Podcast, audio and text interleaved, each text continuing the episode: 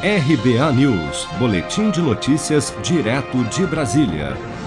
O empresário Joesley Batista, do grupo JBS, terá que pagar uma indenização no valor de 300 mil reais por danos morais ao ex-presidente Michel Temer.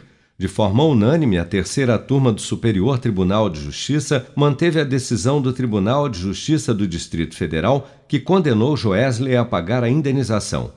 Na ação, Michel Temer alegou que o empresário, em entrevista concedida a uma revista, fez afirmações inverídicas, caluniosas, difamatórias e injuriosas que atingiram a honra e prejudicaram a reputação política do ex-presidente. A sentença de primeira instância havia julgado o pedido de Temer improcedente por considerar que os fatos narrados na entrevista de Joesley seriam, de modo geral, os mesmos já declarados em acordo de delação premiada firmado com o Ministério Público Federal, em que o empresário afirma que todas as propinas pagas por ele a parlamentares tinham o aval do ex-presidente Temer. Vamos ouvir.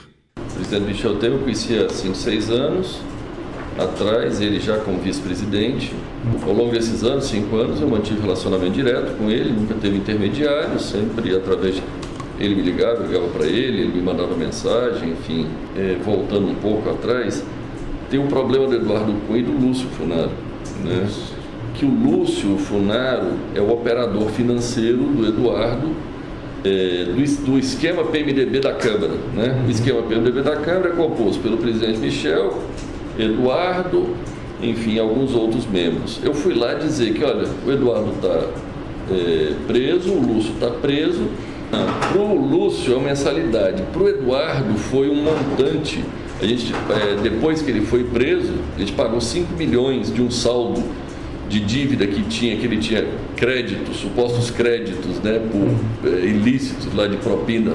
E aí eu fui lá, eu fui lá falar com o presidente exatamente isso, que tinha acabado o saldo do Eduardo, que eu tinha pago tudo, estava tudo em dia, mas tinha acabado. Por outro lado, que eu seguia pagando o Lúcio 400 mil reais por mês. E eu queria informar isso a ele e saber a opinião dele. Né? Foi onde, de pronto, ele me disse que era importante continuar isso. O Tribunal de Justiça do Distrito Federal, no entanto, reformou a sentença de primeiro grau e fixou uma indenização no valor de 300 mil reais a ser paga por Joesley Batista por entender que a entrevista foi concedida com o objetivo específico de macular a honra e reputação do ex-presidente. Você está preparado para imprevistos? Em momentos de incerteza como o que estamos passando, contar com uma reserva financeira faz toda a diferença. Se puder, comece aos pouquinhos a fazer uma poupança. Você ganha tranquilidade, segurança e cuida do seu futuro. Procure a agência do Sicredi mais próxima de você e saiba mais. Sicredi, gente que coopera cresce. Com produção de Bárbara Couto, de Brasília, Flávio Carpes.